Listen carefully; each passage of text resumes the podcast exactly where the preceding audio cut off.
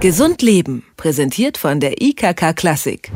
Bruxismus, so heißt der Fachausdruck für das, was fast jeder fünfte Mensch während des Schlafens macht, nämlich Zähneknirschen. Weil das kaum während der Wachphase passiert, sind es häufig die Partner, die das Knirschproblem zuerst feststellen. Dabei kann das Pressen und Malen einen Druck aufbauen, der dem von 150 Kilogramm entspricht. Unter diesem Druck leiden natürlich die Zähne, auch Kiefergelenke und Muskeln. Was die Ursachen fürs Knirschen sind, welche Folgen es hat und was man dagegen tun kann, das besprechen wir mit Philipp Kohorst. Er ist Oberarzt an der Medizinischen Hochschule Hannover und nun bei mir im Interview. Ich grüße Sie, Herr Kohorst. Guten Tag, Herr Schenk. Ja, fangen wir mal mit den Ursachen an. Was sind die Ursachen für Zähneknirschen? Die Ursachen sind eigentlich äh, multifaktoriell. Also es gibt keinen äh, einzelnen Aspekt, den man dort herausgreifen kann. Und äh, man muss auch deutlich unterscheiden, ob es sich dabei um einen Wachbruxismus handelt oder um einen Schlafbruxismus. Das heißt, tritt dieses Phänomen am Tage auf oder in der Nacht, wenn es unbemerkt ist. Für den Wachbruxismus sind in der Regel ähm, äh, Stresssymptome verantwortlich, also Distress, ein, ein Stress, äh, der uns belastet. Äh, bei dem Schlafbruxismus ist es noch weitgehend unbekannt, was die genauen Gründe dafür sind. Ähm, am wahrscheinlichsten handelt es sich aber äh, um eine Störung im ähm, Neurotransmittersystem im Gehirn.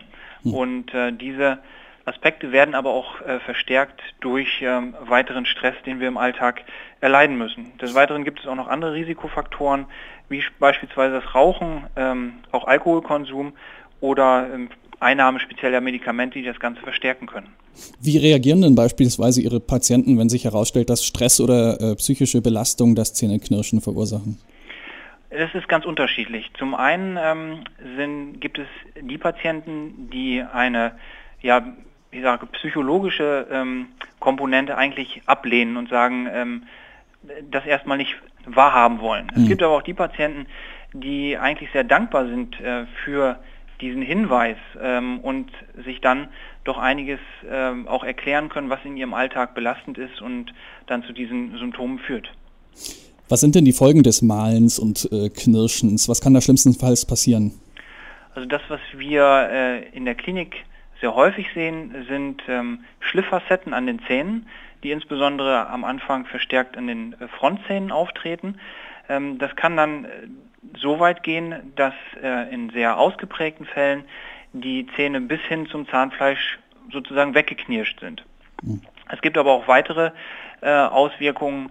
Äh, das sind zum Beispiel Verspannungen im Bereich der äh, Kopfmuskulatur, vor allen Dingen im Bereich der Wange oder auch äh, im Bereich der Schläfe. Und das Ganze kann sich aber auch weiter auswirken in den Nackenbereich, auch in den ähm, Rücken. Und ähm, insgesamt sind natürlich diese Belastungen auch für die Zähne an sich, nicht nur für die Zahnhartsubstanzen, sondern auch für den Zahnhalteapparat äh, schädlich, weil es zu einer ja, praktisch chronischen Überbelastung der Zähne kommt. Vielen Zahnarztpatienten ist dann deswegen in den letzten Jahren äh, zu einer kostspieligen Schiene geraten worden. Einige Kritiker sprechen da bereits von äh, einer neuen Geldquelle für Zahnärzte. Ist die Kauschiene ein Modephänomen? Nein, das ist ganz sicherlich nicht. Ähm, die Schiene ist eigentlich äh, zurzeit das einzige Mittel, was äh, adäquate Mittel, das wir an der Hand haben, um die Zähne zu schützen vor dem Knirschen. Also es sollte äh, beim Bruxismus geht es nicht in erster Linie darum, eine kurative Therapie durchzuführen, das heißt eine Heilung zu erzeugen. Denn diese Heilung gibt es derzeit noch nicht, sondern es geht darum, äh, mit so einer Schiene den, den weiteren Abschliff der Zähne zu verhindern. Das hm. kann man sich ganz einfach vorstellen. Es leidet erst einmal die Schiene und nicht die Zahnhartsubstanz, da der Kunststoff natürlich etwas weicher ist als die, äh, als die Zähne selber. Man muss äh, aber da ganz klar unterscheiden, es gibt auch äh, andere Formen von Funktionserkrankungen, nicht den Bruxismus, sondern Kiefergelenkerkrankungen, wo beispielsweise auch eine Schienentherapie ähm, ein wichtiges Mittel ist, um dann eine Heilung herbeiführen zu können. Also ich würde es nicht als Modeerscheinung ähm, darstellen, sondern es ist ein wichtiges Therapiemittel, was uns in der Funktionstherapie zur Verfügung steht. Gibt es denn sonst sinnvolle Alternativen zur Kauschiene? Es gibt noch äh, äh, Konzepte der, der sogenannten, des sogenannten Biofeedback. Das heißt, ähm, der Patient wird im Prinzip darauf aufmerksam gemacht, dass er presst oder knirscht. Am Tage ist das relativ einfach äh, möglich. Man kann dem Patienten äh, einen, einen, Verhaltenskodex mit auf, die, auf den Weg geben. Wenn er eine bestimmte Farbe sieht beispielsweise, ähm, dann soll er sich kurz auf seine Kaumuskulatur und den derzeitigen Zustand konzentrieren und damit äh, ja, sich selber ein Feedback geben, knirsche ich gerade oder presse ich und kann dann äh, gegensteuern. In der Nacht ist das natürlich deutlich schwieriger.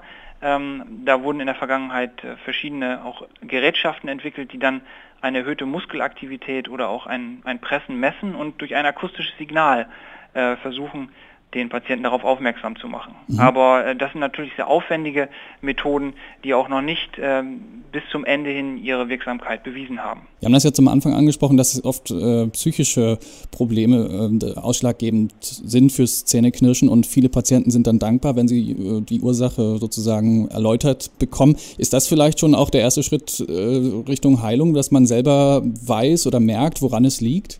Ja, ganz sicherlich. Also man sollte die Stressfaktoren identifizieren, die ähm, zu dieser Situation führen. Und da können dann auch ähm, beispielsweise autogenes Training oder auch äh, im einfachsten Falle Sport, ein, ein Ausgleich zum, zum Alltagsgeschehen zu einer Verbesserung führen. Wenn es dann aber doch eine Schiene sein muss, worauf sollte man achten? Wichtig ist, ähm, dass die Schiene einen, einen gleichmäßigen Kontakt zwischen Ober- und Unterkiefer herstellt ist das nicht der Fall, dass man in allen Bereichen einen gleichmäßigen Zubiss hat, so kann das noch zu einem verstärkten Bruxismus äh, führen.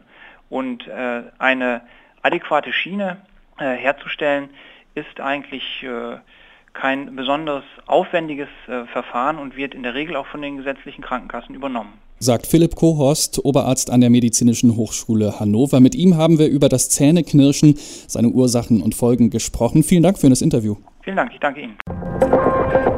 Gesund Leben, präsentiert von der IKK Klassik, gibt es auch zum Nachhören als Podcast.